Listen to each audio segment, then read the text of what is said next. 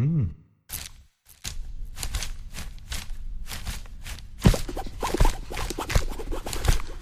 Audioaufnahmen von Lesungen und Vorträgen. Mehr als nur ein Buchladen. Buchladen Schwarzeres, hallo? Herzlich willkommen. Vielen Dank. Äh, ja, Luisa, dir vielen Dank für, äh, ja, für die ganze Vorbereitung und auch, dass wir, dass wir hier sein dürfen. Ähm, ja, es ist heute eine Buchpremiere von, ja, Weltpremiere, ja, genau, äh, von Und alles ist hier fremd, deutschsprachige Schriftstellerin im britischen Exil, äh, erschienen im, im Aviva Verlag. Äh, der Aviva Verlag äh, existiert jetzt seit 25 Jahren. Wir sind jetzt gerade im 25. Jahr äh, mit einem Schwerpunkt von Büchern von, von Autorinnen, äh, mit einem jüdischen Schwerpunkt und einem Schwerpunkt auf den 20er und 30er Jahren. Und äh, da passt natürlich auch dieses Buch äh, perfekt rein in diesen, in diesen Themenkomplex. Ähm, Doris Hermanns äh, ist äh, 1961 in Badenberg bei Aachen geboren, lebte 25 Jahre lang als Antiquarin und Autorin in Utrecht und ist seit 2015 in Berlin als Autorin, Publizistin, Redakteurin und Übersetzerin tätig. Im Aviva Verlag erschien äh, vor zehn Jahren äh, das erste Buch, 2012 und zwar eine Biografie der Schriftstellerin und Tierbildhauerin Christa Winslow, die durch ihr Drehbuch zum Film Mädchen in Uniform berühmt wurde. Und äh, bei Aviva hat sie außerdem Bücher von Christa Winslow und Hertha von Gebhardt herausgegeben, also Feuilletons von Christa Winslow und äh, von Hertha von Gebhardt eine ja heute eher äh, vergessene Autorin, die wir jetzt damit äh, wieder entdeckt haben und auch noch, äh, noch weiter wiederentdeckt lassen wollen. Ähm, das ist ein Roman, der heißt Christian Voss und die Sterne über Berlin 1942. Äh, Außerdem hat sie übersetzt und herausgegeben den äh, Roman 60 to Go von Ruth Landshoff York ähm, der, äh, mit dem Untertitel Roman vom Widerstand an der Riviera. Auch von einer jüdischen Autorin, äh, jüdischen äh, Berliner Autorin, die über Frankreich in die USA emigriert ist. Äh, zur Frankfurter Buchmesse im letzten Herbst wurde Doris als Bücherfrau des Jahres 2021 ausgezeichnet. So, in deinem neuen Buch ähm, ja, widmest du dich den deutschsprachigen Schriftstellerinnen im britischen Exil. Äh, wie kam es dazu? Wie kamst du auf das Thema?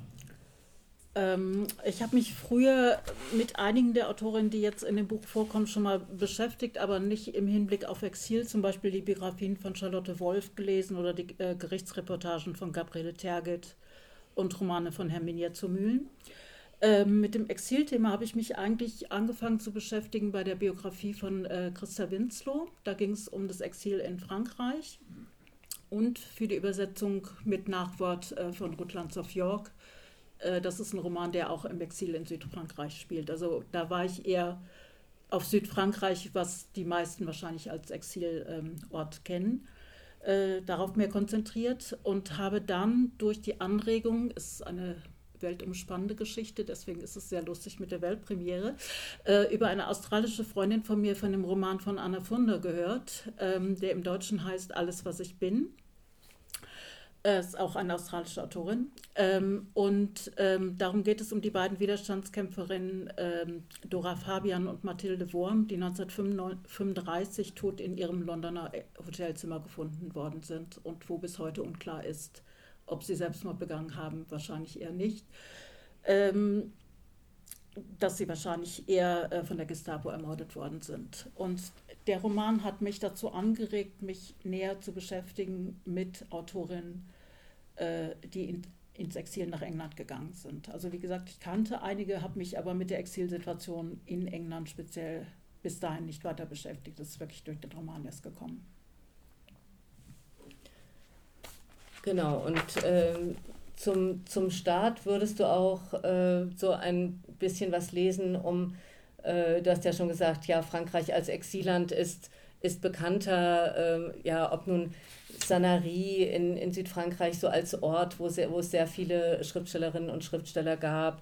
Ähm, aber Großbritannien äh, bekommt man, äh, bekommt, also weiß man eigentlich meistens äh, etwas weniger.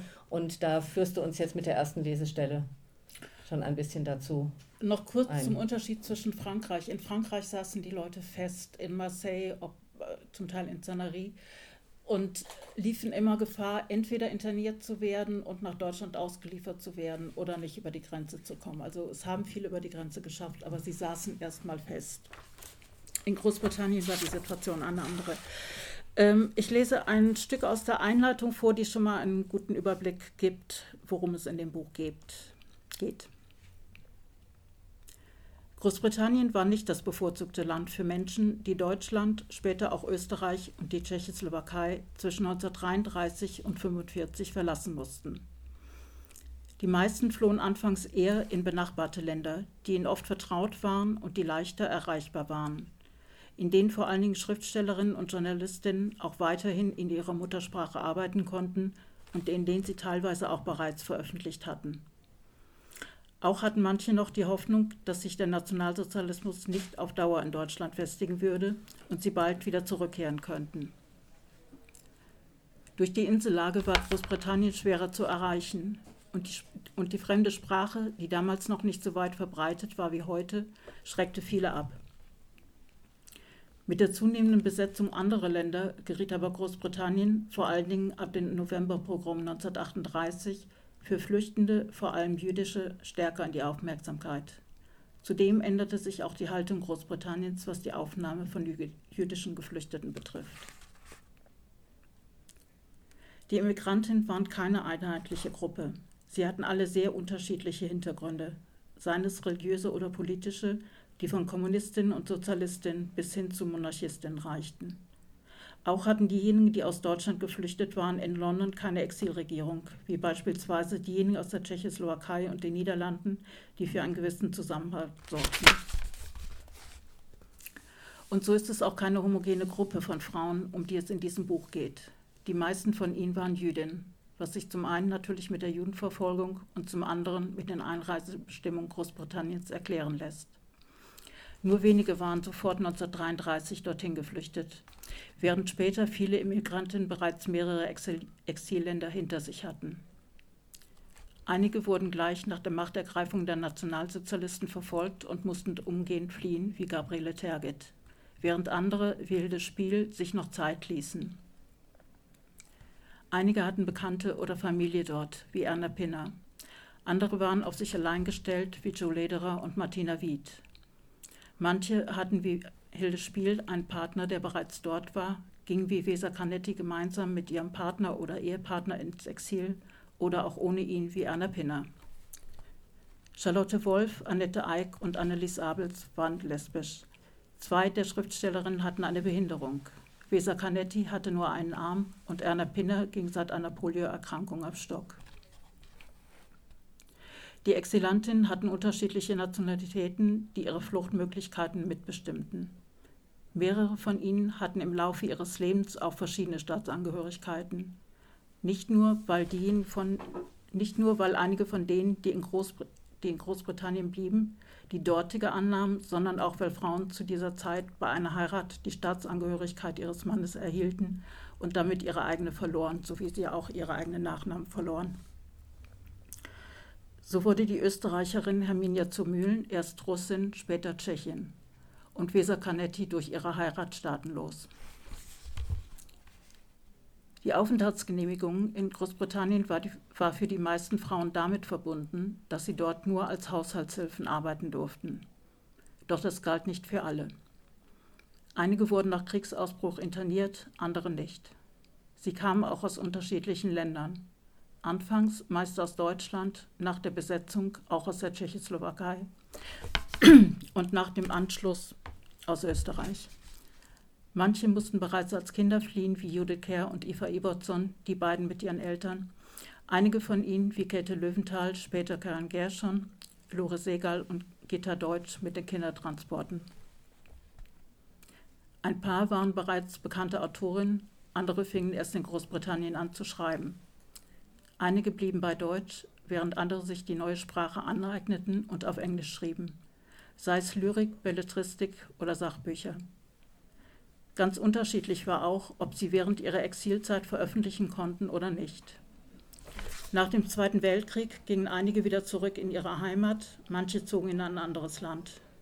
Nicht wenige von ihnen blieben in Großbritannien, auch wenn sie sich dort weiter als Außenseiterin fühlten. Nicht alle werden zu Wort kommen. Manche haben sich mehr als andere geäußert. Über einige Exilanten wurde mehr geforscht als über andere. Wo dies möglich ist, lasse ich die Autorin gerne als Zeitzeugin selber sprechen. Ob sie nun selbst zu Wort kommen oder nicht, am Ende des Buches findet sich eine Übersicht der Schriftstellerinnen, die in Großbritannien im Exil waren. Allerdings ohne, ohne Anspruch auf Vollständigkeit, denn die Liste wächst stetig an. Zumindest den Eindruck hatte ich während des Schreibens. Ich habe mit einer Liste angefangen und hatte den Eindruck, es kommen immer mehr dazu, weil man immer von der einen auf die andere kommt. Was die Exilantin, um die es in diesem Buch geht, bei allen Unterschieden verbindet, ist ihre Muttersprache Deutsch, ihr Schreiben und ihr Exilland Großbritannien.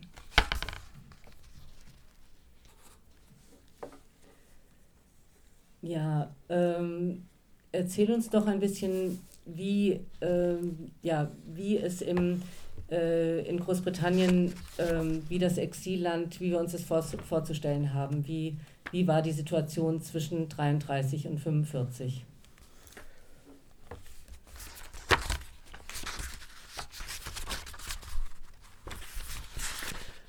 Ähm, zu der Zeit ähm, galten eigentlich die normalen Einreisebedingungen für Großbritannien. Also sie hatten keine speziellen Regeln für Exilanten oder Exilantinnen. Ähm, wer Geld hatte, konnte einreisen. Es war kein Problem. Wer kein Geld hatte, wurde aber auch oft genug abgewiesen und es wurden auch viele äh, in der, in der Zeit abgewiesen.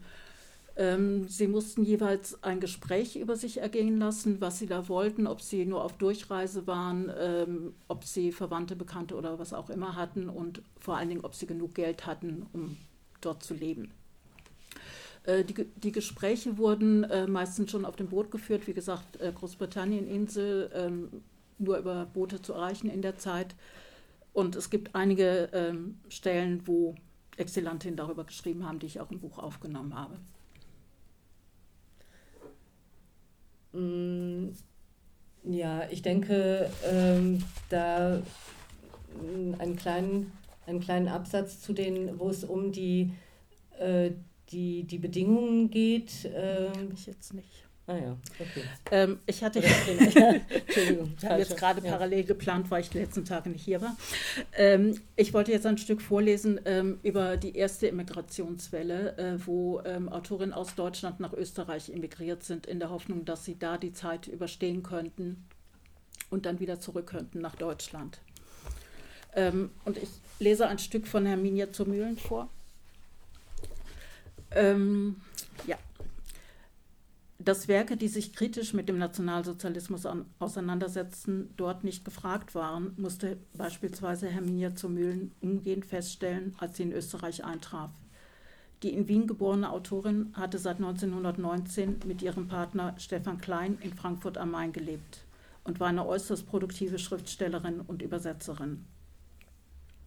Beide waren 1933 aufgrund ihrer antifaschistischen Haltung bekannt und wurden schon lange von der Polizei observiert da sie in wilder Ehe lebten, eine Zeit lang Mitglied der KPD waren und häufig Besuche von Ausländerinnen hatten.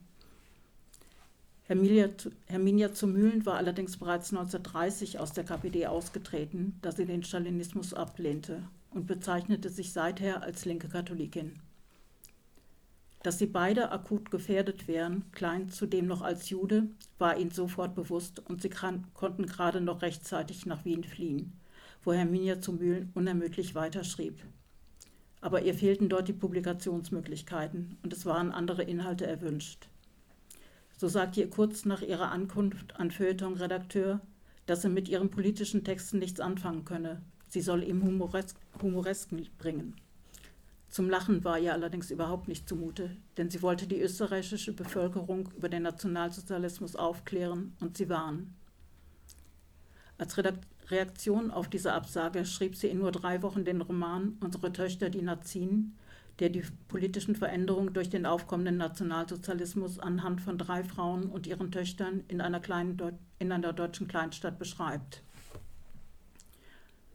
Und obwohl sie nicht mehr in Deutschland lebte, wurde Herminia zur Mühlen 1933 noch von ihrem deutschen Verlag dazu gedrängt, ähm, das war der Engelhorn Verlag, falls es jemand interessiert, äh, die Mitarbeit an der Exilzeitung ähm, Neue Deutsche Blätter einzustellen. Da sonst mit einem Boykott ihres Buches Das Riesenrad, einem eher mittelmäßigen autobiografischen Roman, zu rechnen sei. Und sie keinen weiteren Roman mehr in deutschen Zeitungen unterbringen könne. Sie blieb jedoch weiterhin standhaft in ihrer antifaschistischen Haltung, was sie ihm klar und deutlich mitteilte. Aus ihrem Antwortbrief geht hervor, dass sie sich keinerlei Illusionen über die Situation in Deutschland machte. Zitat ich ziehe dieser besten Gesellschaft die Solidarität mit jenen vor, die im Dritten Reich um ihrer Überzeugung willen verfolgt, in Konzentrationslager gesperrt oder auf der Flucht erschossen werden. Zitat Ende. In diesem Brief bezeichnet sie das Dritte Reich als zur Wirklichkeit gewordenes Gräuelmärchen, dem man keinen besseren Dienst erweisen könne, als es zu bekämpfen. Zu leisen Tönen im Stillen neigte sie wahrlich nicht, und so forderte sie ihren Verleger auf, ihren Brief an das Börsenblatt sowie die Reichsstelle zur Förderung des deutschen Schrifttums weiterzuleiten. Das war ihr erstes Exilland. Sie ist dann nach Tschechien gegangen mit ihrem Partner zusammen, ähm, der dort herkam und ist letztendlich nach England gegangen. Und da war die Situation relativ ähnlich. Ich lese kurz ähm, einen guten Rat äh, vor, der in der Zeitung veröffentlicht wurde bei Berufe für Ausländerinnen. Schreiben Sie, wenn Sie einen Verleger finden wollen, über aktuelle Themen von allgemeinem Interesse, packend und lebendig, nicht philosophisch und tiefgründig und nicht über Dinge, die erst nach dem Krieg interessant werden. Wie in Ihren Heimatländern galt auch jetzt im Exil, Escapist Literature ist gesucht. Ja, das ist, ähm, kann man auch durchaus noch auf, auf die heutige Situation übertragen, wo Escapist Literature äh, auch nach wie vor ja ähm, mehr Erfolg hat als, mhm. äh, als politische Themen ja. und, und so weiter. Mhm. Also so äh, Escapist Literature, also die Fluchtliteratur, Fluchtliterat also Flucht im Sinne Flucht aus der Realität. Ich weiß immer kein gutes deutsches Wort davor, dafür. Eskapismus. Ja, Eskapismus gibt es, aber für die Literatur an sich weiß ich nicht. Eskapistische Literatur. Ja, sowas. Ja. ja. Aber es ist im Englischen ein feststehender Begriff, Escapist Literature. Und im Deutschen, ich habe mehrere gefragt, niemand wusste wirklich an entsprechend. Also klar, es geht um Eskapismus.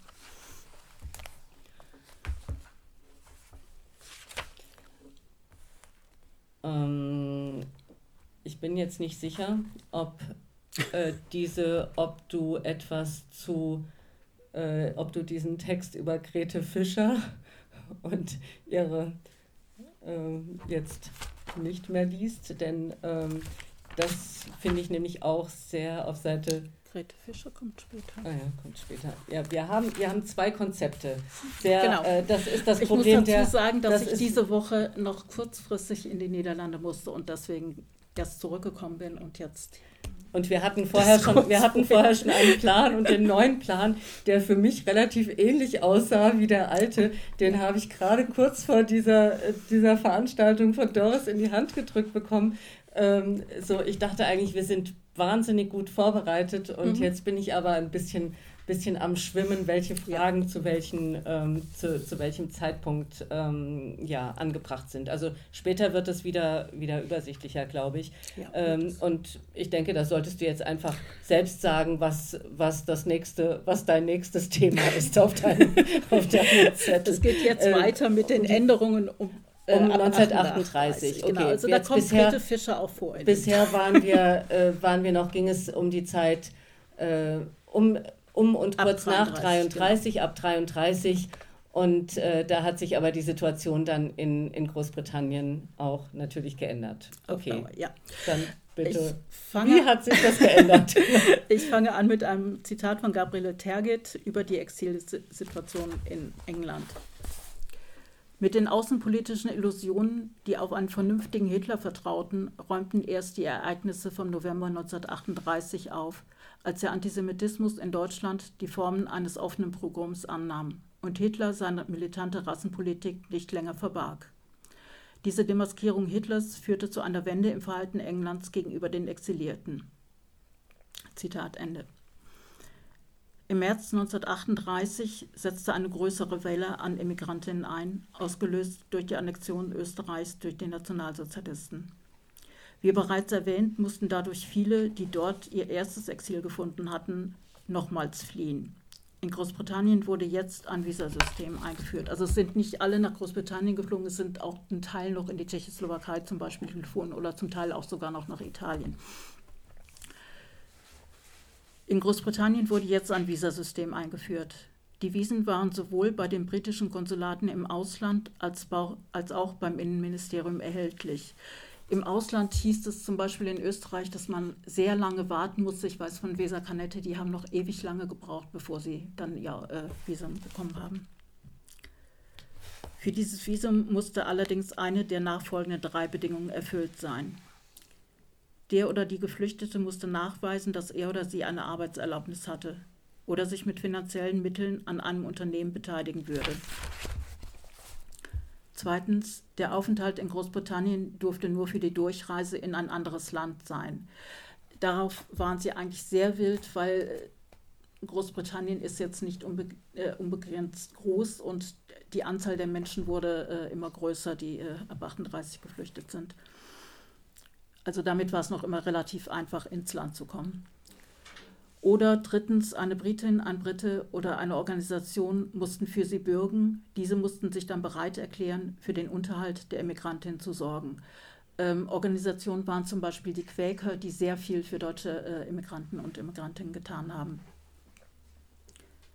Aufgrund der zunehmenden Arbeitslosigkeit in Großbritannien zu dieser Zeit, also vor dem Zweiten Weltkrieg, wurden Arbeitsgenehmigungen nur in sehr seltenen Fällen ausgestellt. Außerdem musste nachgewiesen werden, dass diese Stellen nicht von britischen Bürgerinnen besetzt werden konnten.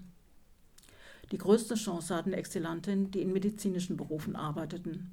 Zumindest, wie sich bei Charlotte Wolf zeigt, solange sie keine Ärztin waren, also wohl eher Krankenpflegerin.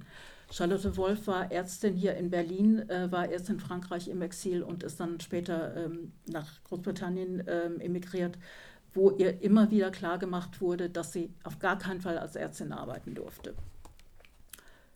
Ähm, oder eben Frauen unter 45 Jahren, die bereit waren, als Haushilfe in einem englischen Haushalt zu arbeiten, sowie Ehepaare gleichen Alters, die sich beispielsweise als Köchin oder Gärtner verdingten. Köchin und Gärtner verdingten.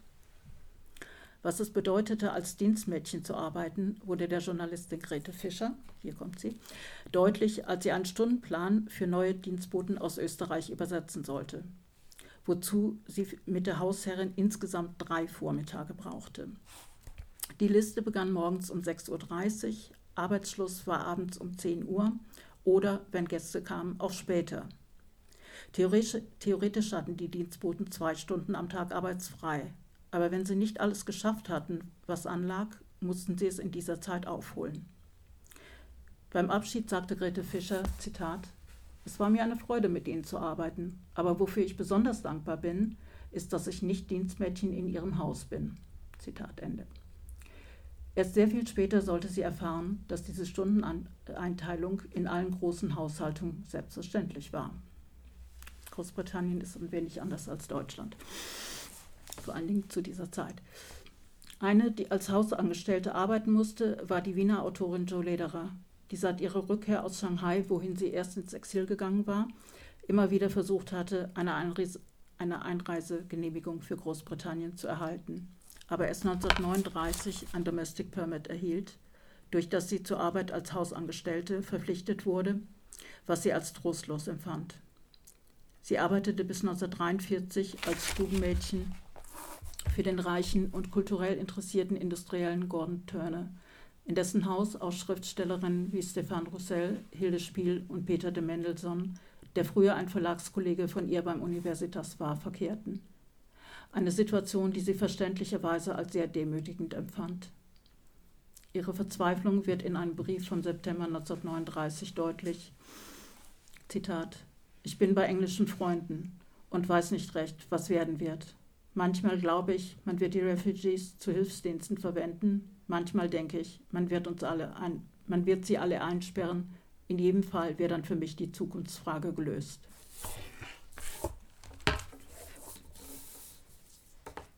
Genau, mit diesem, man wird sie alle einsperren, äh, haben wir auch schon äh, ein bisschen den Übergang zu, zu einem anderen Thema dann ab 38. Äh, äh, gut, das sind zwei, äh, zwei Themen. Eins davon ist dann die Internierung auch ja. derjenigen, die, die emigriert waren. Ähm, und du wolltest aber auch noch etwas über die Kindertransporte sagen. So am Anfang aus dem im Vorwort äh, erwähntest du einige wie Judith Kerr, äh, die, die äh, nein, die ist nicht im Kindertransport. Nein, wie Judith Kerr ist mit ihren Eltern gekommen, ja. aber ähm, da sind andere Schriftstellerinnen auch erwähnt, die mit dem Kindertransport mhm. nach, nach England gekommen sind. Vielleicht äh, zu diesen beiden Themen. Also zu den Kindertransporten ist zu sagen, die sind nach einem Vorbild, äh, nein, ich rede jetzt wieder Niederländisch, nach einem, ähm, doch Vorbild? Ja, doch Vorbild, sorry. Ähm, gegründet oder arrangiert worden. Ähm, es hat Kindertransporte auch schon von Spanien ausgegeben. Da sind Kinder aus Spanien während des Bürgerkrieges nach Großbritannien gekommen und die sind aber vor Krieg, also bevor vor 38 schon wieder zurück gewesen alle. Äh, die Kindertransporte äh, aus Deutschland, Österreich, Polen und der Tschechoslowakei fingen ab äh, November 38 an und damit sind bis zum Krieg ungefähr 10.000 Kinder gerettet worden. Die Situation war sehr, sehr unterschiedlich. Ähm, natürlich waren die Kinder froh, gerettet worden zu sein, aber das hieß für sehr viele von ihnen, dass sie überhaupt keine Familie mehr hatten, dass sie nach dem Krieg erfahren haben, dass ihre ganze Familie ermordet worden ist. Gibt es ein extra Kapitel zu, zu den Kindern. Und da gibt es eben die Kinder, die das Glück hatten, wie Judith Kerr eben, es war ihr zwar drittes Exilland, weil sie über die Schweiz und Frankreich äh, nach Großbritannien emigriert sind.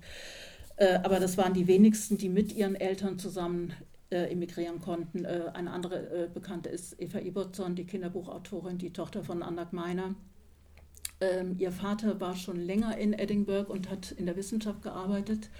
Und ihre Mutter war bei Kriegsausbruch noch in ähm, Frankreich und ist dann aber auch nach Großbritannien gekommen. Aber das sind zwei von sehr, sehr wenigen, die wirklich mit ihren Eltern in Großbritannien waren. Die meisten mussten ihre Eltern halt zurücklassen. Die Internierungen haben 1939 angefangen, ähm, aus Angst vor einer Invasion. Das war während des Ersten Weltkriegs schon geplant worden, sollte sich noch mal eine Kriegssituation vortun, ähm, dass es dann zur Internierung kommen würde. Ähm, es wurden alle äh, ab 16 Jahren vor ein Tribunal gestellt und Sie wurden unterschieden in feindliche und nicht feindliche Ausländerinnen, Friendly Enemies oder Enemy Aliens. Ähm, was mit ihnen passierte, war sehr unterschiedlich. Also Hilde Spiel war ähm, erst in einer Gruppe und ist später in eine andere Gruppe äh, sortiert worden. Äh, bei ihr war das wirklich gab es kaum Einschränkungen. Sie musste ihren Fotoapparat abgeben und durfte sich irgendwie der Küste nicht so und so viele äh, Kilometer nähern, während andere wirklich interniert worden sind im Sinne von ähm, in die Internierungslager zum Beispiel auf der Isle of Man gebracht wurden, äh, dass es ab 1940 gab. Es sind andere in Gefängnisse gebracht worden oder in Räumlichkeiten, die sie einfach umfunktioniert haben. Ähm, es hat ziemlich schnell ziemliche Kritik gegeben und die Leute sind auch sehr schnell wieder freigelassen worden, weil das war relativ willkürlich, wer da eingesperrt worden ist. Da sind wirklich ähm, entschiedene Nazi-Gegner mit äh, Nazis gleichzeitig eingesperrt worden und es war einfach eine irrsinnige Situation. Äh, auf der Isle of Man ähm, haben sich ähm, hat es einen großen kulturellen Austausch gegeben, ähm, auch wenn die Leute da nicht so ganz furchtbar lange waren, weil, wie gesagt, die Freilassung relativ schnell auch wieder angefangen haben. Äh, die haben da angefangen, Schulen aufzubauen, äh, kulturelle Programme zu veranstalten und Unterricht zu geben, solche Sachen. Wir haben schon eine ganze Menge Namen jetzt gehört, aber vielleicht kannst du exemplarisch mal einige, äh, ja, einige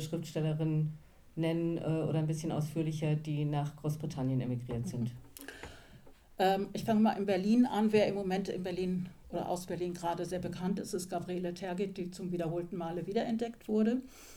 Ähm, sie ist 33 sofort geflüchtet, weil ein ähm, Verhaftungsbefehl gegen sie schon vorlag.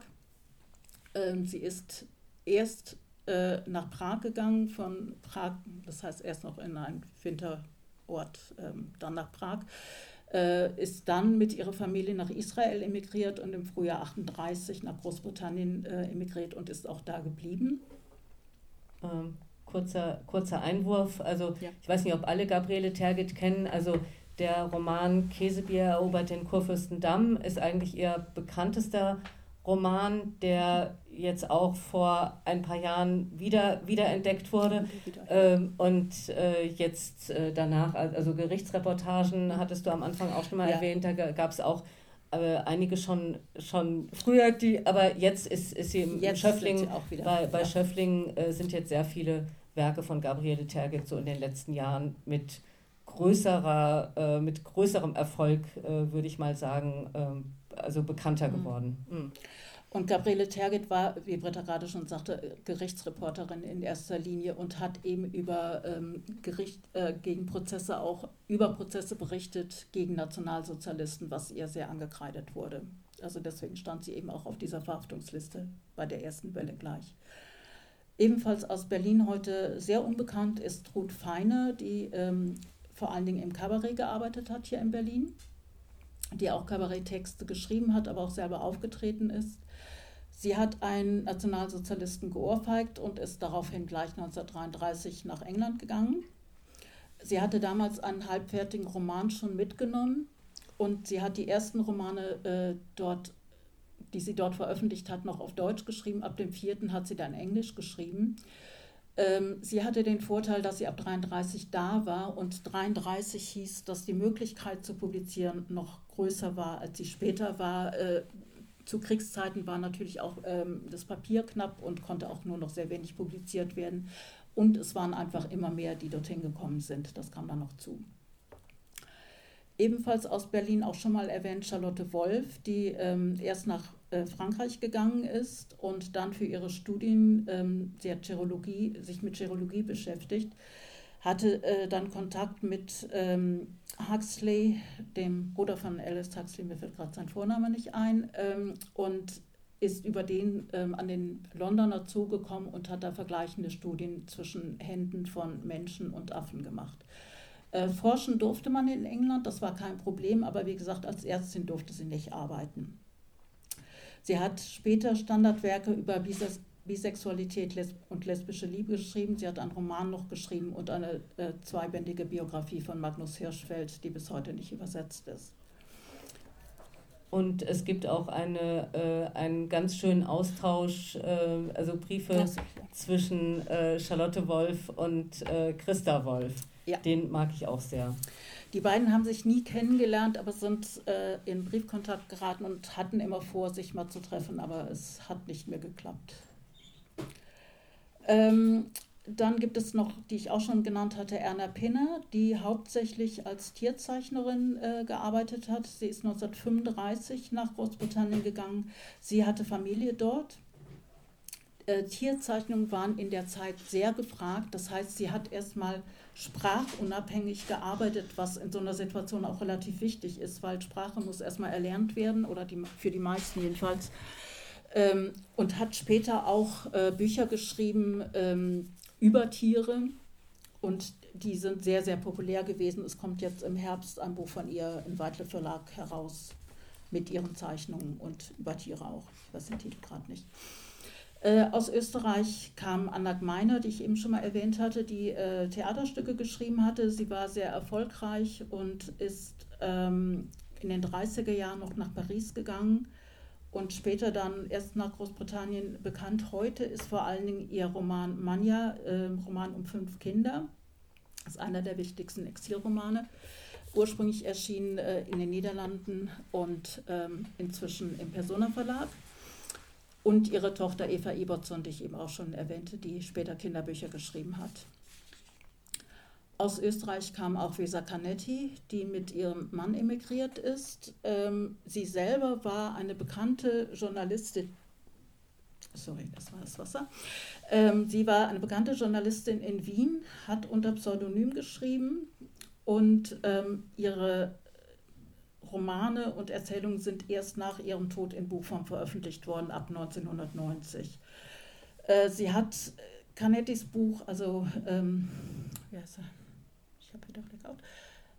Elias Canettis Buch Macht und Masse maßgeblich mitgeschrieben, auch wenn sie nicht genannt wird. Äh, Elias Canetti hat selber gesagt, dass sie an jedem Wort in diesem Buch beteiligt war. Ich finde, sie sollte dann auch auf dem Titel stehen, aber gut. Ähm, aus Österreich kam auch schon mal erwähnt Hilde Spiel. Hilde Spiel fand ich deswegen interessant. Sie wusste ähm, schon früh, dass sie äh, Österreich verlassen wollte, fand aber, dass sie erst noch ihr Studium beenden wollte. Das hat sie dann auch gemacht. Sie ist 36 nach Großbritannien gegangen und wurde später nicht als Exilantin ange, äh, anerkannt, weil sie von, vor der Annexion schon geflohen ist. Also es hing immer von den Zeiten ab, wer wann geflohen ist, wer welche ähm, Staatsangehörigkeit hatte, ob jemand äh, staatenlos war oder zu welcher Nationalität eben gehörte. Und wie gesagt, ich habe ein ganzes Kapitel über Staatsangehörigkeiten, weil ich das gerade für Frauen extrem wichtig finde. Ähm, dann werde ich gleich noch was vorlesen zu Irmgard Litten. Ich weiß nicht, ob äh, Hans Litten jemand ein Begriff ist. Es ist gerade eine neue Biografie über Waldstein über Hans Litten erschienen. Es ist ähm, ein linker Anwalt gewesen, äh, der 1933 gleich ins Konzentrationslager gekommen ist und seine Mutter äh, ist als nach seinem Tod gewarnt worden, dass sie und äh, der Bruder von Hans Litten die Nächsten wären äh, quasi, dass sie ermordet würden. Ich lese kurz einen Abschnitt daraus vor.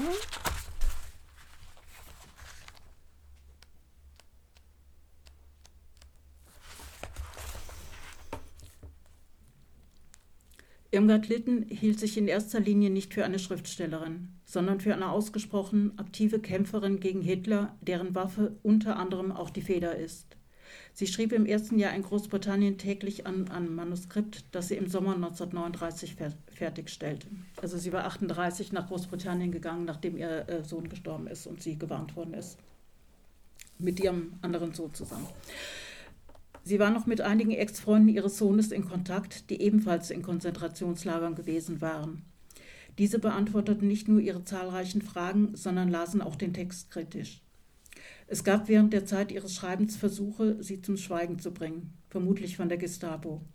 So wurde ihr beispielsweise Geld angeboten. Sie erhielt nachts telefonische Drohungen und bei einem Einbruch in ihre Wohnung wurde das Manuskript gestohlen. Zum Glück gab es aber noch eine Kopie davon. Zitat: Dieser Durchschlag bewahrte mich vor der Mühe, mein Buch noch einmal schreiben zu müssen.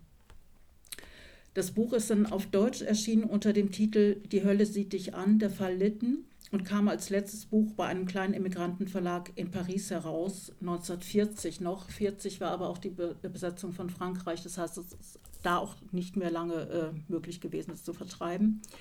Es ist dann ähm, im Jahr danach in England rausgekommen unter dem Titel A Mother Fights Hitler. Und in Großbritannien war ähm, Hans Litten sehr bekannt, weil die Quäker sich sehr für ihn eingesetzt haben und die haben auch für die Verbreitung des Buches dann gesorgt. Es ist dann nochmal in den USA im gleichen Jahr veröffentlicht worden und äh, eine spanische Übersetzung im nächsten Jahr in Mexiko. Dann sind wir nochmal bei den Kindern, äh, Kindertransporten. Ähm, da wollte ich noch zwei Titel nennen. Äh, Karen Gershon, ähm, die das Buch Das Unterkind geschrieben hat. Das ist größtenteils über ihr Leben äh, als jüdisches Kind in Bielefeld.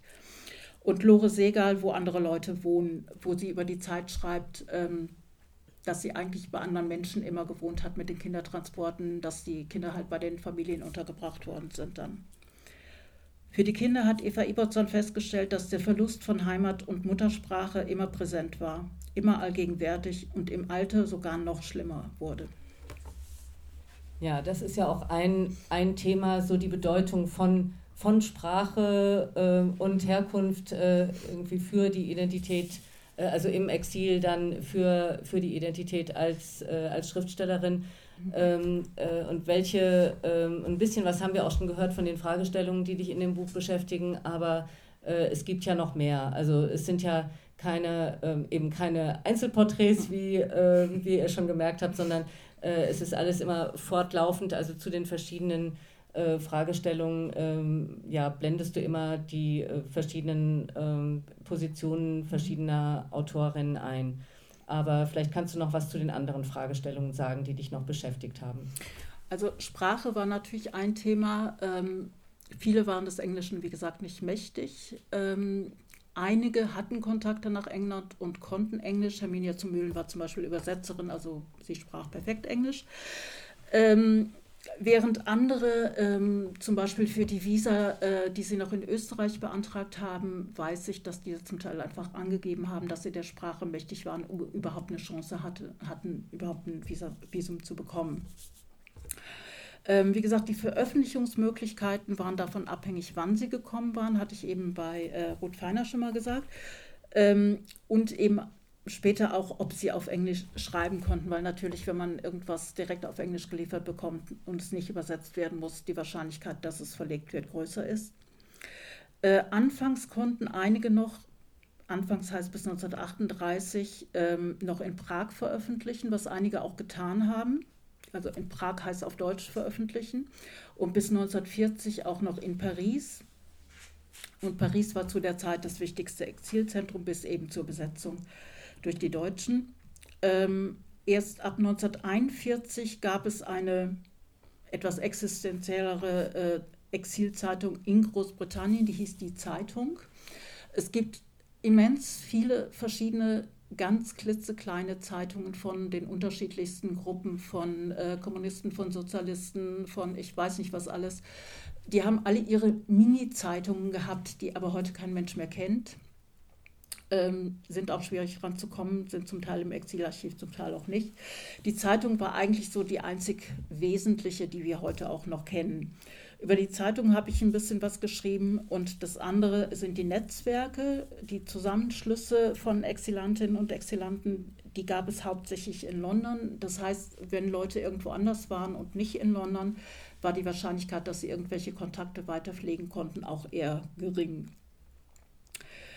Ähm, der PEN wurde 1921 gegründet, also einige Zeit bevor diese ganze Situation spielte und hatte damals äh, sich vorgenommen, sich aus der Politik rauszuhalten, was aber ab 1933 nicht mehr tragbar war. Äh, der deutsche PEN ist 1933 aus dem internationalen PEN ausgetreten. Ich glaube, wenn sie nicht ausgetreten wären freiwillig, dann wären sie gegangen worden. Aber es ist ganz interessant auf dem Treffen in Dubrovnik ähm, wurde wurden die Bücherverbrennungen angesprochen und die Publikationsverbote. Äh, daraufhin hat nicht nur die deutsche Delegation äh, den Saal verlassen, sondern auch die Schweiz, Österreich und die Niederlande. Die anderen sind aber noch weiter in Penn geblieben, also die anderen Länder. Ähm, in Großbritannien hat sich dann ein österreichischer, tschechischer und ein deutscher Pen im Exil gegründet. Der war allerdings nicht nur für die, die in Großbritannien waren, sondern der war eigentlich weltweit gedacht und sollte vers äh, versprengte Literaten vernetzen und eine antifaschistische Front bilden. Und dadurch wurde seit 1933 die frühere äh, unpolitische Haltung des internationalen PEN ausgehebelt. Dann gab es noch den deutschen, Freien Deutschen Kulturbund, die Free German League of Culture, wurde 1939 gegründet und organisierte Ausstellungen, Konzerte, Kabarett und so weiter. Ähm, das war ähm, ein kommunistischer Verbund, wo aber sehr viele äh, erstmal auch Nicht-Kommunisten bei waren, zumindest in der Anfangszeit. Ähm, am Öffnungs Eröffnungsabend hat Anna Gmeiner aus ihrem Roman Manja ein Roman um fünf Kinder vorgelesen, der ein Jahr vorher unter, unter ihrem Pseudonym Anna Reimer im niederländischen Kerido Verlag erschienen ist. Von diesem ähm, Kulturbund hat sich abgespaltet der Club 43 im Jahr 43, deswegen der Name, äh, wo sich dann nicht kommunistische Schriftsteller und Schriftstellerinnen zusammengeschlossen haben. Und das Interessante daran ist, dass der bis heute besteht. Und es gibt immer noch welche, die wirklich aus dieser Zeit noch Mitglieder sind. Es können nicht mehr viele sein, aber es gibt sie noch, habe ich festgestellt. Ähm, und es gab noch das Austrian Center, ähm, was vor allem von Sozialdemokraten und Sozialdemokratinnen besucht wurde. Und es gab noch einen tschechischen Verband. Ähm, was äh, was das, äh, ja, was ich noch, was ich dazu sagen wollte auch, äh, ist noch, dass es natürlich, äh, was sehr schön ist, dass du auch immer wieder, ähm, was sich natürlich auch aufdrängt ähm, als, äh, als Frage oder beim, beim Lesen als Eindruck natürlich immer so der, der Bezug zur Gegenwart und zur, zur heutigen Situation der, der Flüchtenden. Und das machst du eben auch immer wieder, mhm. dass, du, dass du da die Querverbindungen ziehst äh, und so, dass, dass natürlich dieses Thema 33 bis 45, dass wir so sehen, ja, es geht natürlich schwerpunktmäßig um die deutschsprachigen. Schriftstellerinnen dort im Exil, aber äh, es gibt immer wieder die Querverweise. Das, äh, das gefällt mir sehr gut. Ähm, was, äh, was, noch, äh, was ich gerne äh, noch fragen wollte, auch wenn ich es weiß, ähm, äh, von wem dieses Titelzitat stammt. Und alles ist hier fremd. Das kommt aus einem Gedicht, was ich ehrlich gesagt nicht vollständig kenne. Es ist unvollständig irgendwo abgedruckt gewesen, aber ich fand es sehr passend und es ist von Martina Wied. Martina Wied war eine österreichische Autorin, die sehr äh, abgeschieden von allen anderen Exilanten und Exilantinnen gelebt hat. Sie hat unterrichtet an verschiedenen, verschiedenen Schulen, ähm, unter anderem in Wales und äh, Schottland, also überhaupt nicht im Zentrum ist sie auch nie gewesen und hatte nur mit Elisabeth Janstein, eine andere äh, österreichische Dichterin, Briefkontakt. Die kannten sich vorher schon. Ähm, ich lese äh, jetzt noch ein Stück von dem Gedicht vor. Es geht darum, dass sie in einem fremden Land ist. Und alles ist hier fremd. Die Kost, der Trunk, die Luft, das Wort, die Tracht. Und was ich trag, geborgt. Nichts mein als nur das Hemd am Leib und noch das Heimweh. Das habe ich mitgebracht. Martina ja. Wied ist später nach Österreich zurückgegangen. Genau, und das ist natürlich auch wieder ein Thema, äh, im Buch, äh, es gibt diejenigen, die da geblieben sind und es gibt diejenigen, die entweder ja, in ihre Länder äh, zurückgekehrt sind oder Österreich verlassen haben, äh, Österreich, Großbritannien verlassen haben und äh, in andere Länder zurückgegangen sind. Das ist natürlich auch noch ein, ja. Ein wichtiges Thema. Und es hatte nichts damit zu tun, inwieweit sie integriert waren oder nicht. Ich finde immer so, das äh, größte Beispiel ist der fehlende Spiel, die wirklich sich unsäglich bemüht hat, mit ihrem Mann Peter de Mendelssohn, ähm, irgendwann beschlossen hat, äh, sie lernt jetzt Englisch, sie schreibt jetzt Englisch und sie eignet sich die Kultur an. Und als der Krieg dann vorbei war, doch vor der Entscheidung stand, gehen oder bleiben. Und dann hat sie erst als Journalistin noch auf dem Kontinent gearbeitet und ist dann irgendwann zu ihrem Mann dann der vor ihr schon nach Berlin gegangen ist, erst nach Berlin gegangen und dann später nach Österreich. Und ich denke, sie ist neben Gabriele Terget so die bekannteste im Moment. Genau, es, sind, äh, es ist wirklich auch so eine, ähm, ja, eine Entdeckungsreise durch die Vielfalt natürlich mhm. der, der äh, Literatinnen aus, äh, aus der Zeit. Ich meine, es ist natürlich nur ein, ein kleiner Ausschnitt, denn, äh, denn äh, genau, wir haben auch hier so geschrieben, ja, so ein kleiner Kreis. Also mhm. das war, äh, das war so die Meinung äh, eigentlich ursprünglich, ja, das sind ja eigentlich nur, das, es könne sich ja es nur um einen kleinen Kreis handeln, diesen Ausschnitt derjenigen, die dann eben. Es äh, stand in einem Nachwort, ich glaube im Nachwort zu Manja in der ersten Ausgabe, dass es nur ein sehr kleiner Kreis gewesen ist. Und in den Jahren, in denen ich jetzt daran gearbeitet habe, wurden es immer mehr und mehr, bis ich jetzt gerade in der Vorschau vom äh, ähm, Inselverlag noch äh, eine Biografie angekündigt gesehen habe, die jetzt erst demnächst erscheinen wird. Ähm, ich glaube, wir kennen einfach sehr viele nicht. Es gibt halt die paar Bekannten wie immer und alle anderen sind irgendwie aus der Geschichte rausgeschrieben worden inzwischen. Ähm, was auffällig ist, ist, ähm, es ist sehr viel mehr über die Österreicherin geforscht über die Deutschen verhältnismäßig wenig. Wie gesagt, Gabriele Terget wird jetzt zum wiederholten Male wiederentdeckt, aber ähm, nicht unbedingt so sehr als Exilantin. Also was jetzt rauskommt, sind ihre Romane. Klar, die hat sie im Exil geschrieben, die späteren, die beiden großen. Äh, die Gerichtsreportagen, die jetzt rauskommen, hat sie natürlich vorher geschrieben. Ähm, der Schwerpunkt auf Exil fehlt bei ihr, außer in dem Text- und Kritikheft nach wie vor. Genau, und das zeigt natürlich auch, dass wir äh, wirklich ja, noch einen großen Nachholbedarf haben, äh, bei dem, also natürlich gibt es äh, Exilforschung ja schon eine ganze Weile, aber ein Hintergrund für, äh, für dein Buch ist natürlich auch, dass, äh, dass dabei äh, einfach die, die Männer also immer stärker im, im Vordergrund sind und da so gelegentlich so ähm, ein paar Frauen auftauchen, aber, äh, aber es einfach nie, nie so viele sind, wie es eigentlich, also äh, da äh, über viele äh, nichts geschrieben wurde. Also ja. die einfach in den, in den bisherigen ähm, Abhandlungen und Büchern eigentlich überhaupt nicht auftauchen. Ähm, also wirklich nur einige wenige Namen.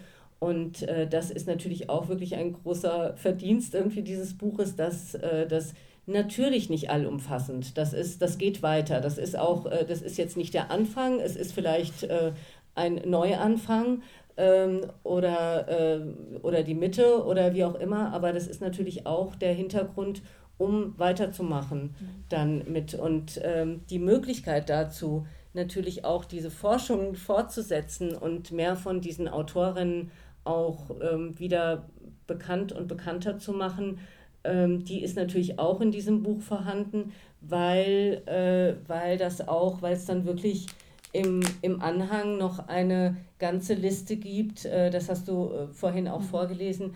Ähm, das finde ich auch sehr, sehr spannend ähm, von äh, Namen noch, also Autorinnen, die eben, ähm, auch wenn sie nicht oder kaum ja, oder auch manchmal gar nicht in dem Buch erwähnt werden, die, die du trotzdem noch aufgelistet hast, damit es eben, ähm, ja, damit da weiter weiter geforscht und weiter gelesen werden kann. Also das Buch ist auch eine Aufforderung zum, äh, zum Weiterlesen. Also nicht nur äh, es, es selbst zu lesen, sondern auch um diese Autorinnen, von denen einige ja, äh, also klar, bei vielen ist es auch so, äh, da wird man wenig finden oder auch antiquarisch nur was finden, aber es gibt einige andere wie Martina Wied, die mit dem Titelzitat, ähm, von, von der gibt es jetzt auch wieder äh, Bücher in, in der Edition Atelier. Also es gibt ja, äh, muss man ja auch sagen, nicht nur äh, den Aviva Verlag, der irgendwie Werke von, äh, von Autorinnen oder jüdischen Autorinnen irgendwie dieser, dieser Zeit dann äh, wieder auflegt und wieder entdeckt, sondern das ist ja durchaus erfreulich, dass es, dass es da doch einige Verlage gibt, die sich, die sich mhm. damit beschäftigen. Aber ähm, das äh, finde ich auch schön, dass mir dieses Buch so wieder den, ja, äh, auch die Aufforderung ist äh, zum, äh, zum Weiterlesen. Mhm. Weil bei manchen Autorinnen konnte ich wirklich nichts finden. Also da wusste ich dann, sie haben zum Beispiel in der Zeitung publiziert, also in die Zeitung, ähm, und bin damit nicht weitergekommen. Also bei manchen konnte ich dann nach langem Suchen noch irgendwas finden, aber alle Informationen, die ich dann gefunden habe, stehen jedenfalls in der Liste drin. Wenn bei jemand nichts beisteht, dann weil ich nichts gefunden habe. Ähm, forschungsmäßig ist da noch ganz viel zu tun. Ähm, etliches ist nicht übersetzt. Ähm, und da biografisch hat, ja. ist da noch sehr viel zu machen. Also ich mhm. habe von etlichen kurze Porträts auf, äh, im Internet äh, auf Fembio publiziert, aber wirkliche Biografien fehlen von vielen noch. Deswegen ähm, ist es auch eine große Suchaktion immer, sind Biografien immer, kennen wir. Ähm, und mir ging es im Wesentlichen darum, das britische Exil in den Vordergrund zu stellen, weil sonst meistens Frankreich im Vordergrund steht, was eine vollkommen andere Situation war. Und selbst zu der Zeit der Internierungen in Großbritannien ging es nie darum, dass Leute ausgeliefert werden sollten oder dass sie Gefahr liefen, ermordet zu werden. Gefahr, ermordet zu werden, liefen sie eher von der Gestapo, die eine sehr, sehr lange Liste hat von Leuten, die äh, sie suchten. Dazu gehörten unter anderem auch Virginia Woolf, äh, Rebecca West und andere britische Autorinnen und Autoren, unter anderem, aber eben auch sehr viele Deutsche, nach denen sie auf der Suche waren. Ähm, Exil heißt nicht unbedingt, dass man an einem sicheren Ort ist. Deswegen war es mir wichtig, äh, den, die Textstelle von äh, Irmgard Litten vorzulesen. Es gab Bedrohungen, ähm, womit es mit dem Roman angefangen hat. Es sind zwei Frauen ermordet worden oder haben Selbstmord begangen. Mein Vermuten ist eher, dass sie ermordet wurden. Findet auch die Autorin des Romans, glaube ich, eher. Ähm, es heißt nicht immer, man ist sicher, man ist sicherer als im Ursprungsland, das auf jeden Fall, aber es heißt nicht, dass man zwangsläufig da überleben wird. Und ähm, was mir nochmal wichtig ist zu sagen, so, ähm, ich habe das weniger in Deutschland, aber in den Niederlanden sehr stark mitbekommen, dass äh, Exilanten vorgeworfen wurde, dass sie falsche Angaben gemacht haben. Äh, ich habe letztens mit einer Freundin darüber gesprochen, deren Großmutter aus Wien nach England emigriert ist und sie sagte, natürlich hat die angegeben, dass sie Englisch konnte. Sie hätte sonst kein Visum bekommen. Das sind einfach Überlebenstaktiken, die man auch in einem Exilland verstehen sollte. Und ich glaube, da haben wir es noch in einigen Ländern dran. Genau, und das ist natürlich auch was, was äh, für uns für heute auch, äh, mhm. ja, natürlich, was wir auch genauso äh, ja, berücksichtigen sollten. Und das wirkt sich natürlich mit dem Exilland äh, Großbritannien auch jetzt mit dem Brexit wieder aus, dass sehr viele aus Großbritannien jetzt einen deutschen Ausweis anfragen können, beziehungsweise Österreich weiß ich nicht, aber äh, deutsche Ausweise jetzt auch angefragt haben, um noch frei in der EU reisen zu können. Das sollte man auch nicht unterschätzen. Es sind nicht wenige. Hm. Ähm, noch eine, eine kurze Bemerkung. Ähm, äh, was auch, äh, du hast auch darüber geschrieben, dass es, äh, dass dadurch, also dieses, wie, wie landen diese Autorinnen oder warum sind sie nicht in der, nicht alle äh, irgendwie in den Literaturgeschichten zu finden. Eine Problematik ist eben auch die dieser verschiedenen Sprachen. Also dass mhm. der, diejenigen, die eigentlich ursprünglich die mhm. äh, Deutsch, äh, Deutsch als äh, Herkunftssprache haben äh, und die dann aber äh, Englisch mhm. schrieben, also die sind dann weder in der einen noch äh, mhm. mit diesen Titeln noch in der anderen Literatur präsent. Und das ist natürlich auch so ein ganz, ganz interessantes oder wichtiges Thema, finde ich. Ja, es hat was mit der, Literatur, mit der Art, wie Literaturgeschichte geschrieben wird, zu tun. Es bezieht sich immer auf Länder und nicht auf Zeiten. Ähm, wir leben auch jetzt wieder in einer Zeit, wo Menschen aus anderen Ländern in Deutschland publizieren. Zu welcher Literatur zählt man die? Zählt man die zu ihrem Ursprungsland? Zählt man die zur deutschen Literatur? Man kann sich darüber streiten, aber man sollte sagen, es sind Autorinnen und Autoren, die schon publiziert haben. Und was Autorinnen in England publiziert haben, zum Beispiel in der Zeit, ist in Deutschland so gut wie gar nicht bekannt. Ähm, es gibt Bibliografien, die dann auch nur deutsche Veröffentlichungen wirklich aufzählen und so tun, als ob es keine anderen gegeben hätte. Wie gesagt, es gibt welche äh, von, von Ruth Feiner zum Beispiel, ist ganz am Schluss irgendwas noch von ihr veröffentlicht worden, wobei sie eigentlich im Wesentlichen in Großbritannien publiziert hat und nur irgendwie am Ende sind noch, ich weiß nicht mehr gerade, wie viele es waren, aber es ist was von ihr übersetzt. Ich habe auch was von ihr auf Deutsch gelesen. Ähm, aber an die englischen Sachen ist auch relativ schwierig zu kommen. Und manche Sachen werden jetzt auch entdeckt. Und wie gesagt, also die Österreicherinnen werden immer sehr viel schneller und äh, schneller würde ich jetzt nicht sagen, aber ähm, ja doch früher als die Deutschen jedenfalls entdeckt. Und da wird sehr, sehr viel mehr in verschiedenen Verlagen auch äh, neu aufgelegt. Mhm.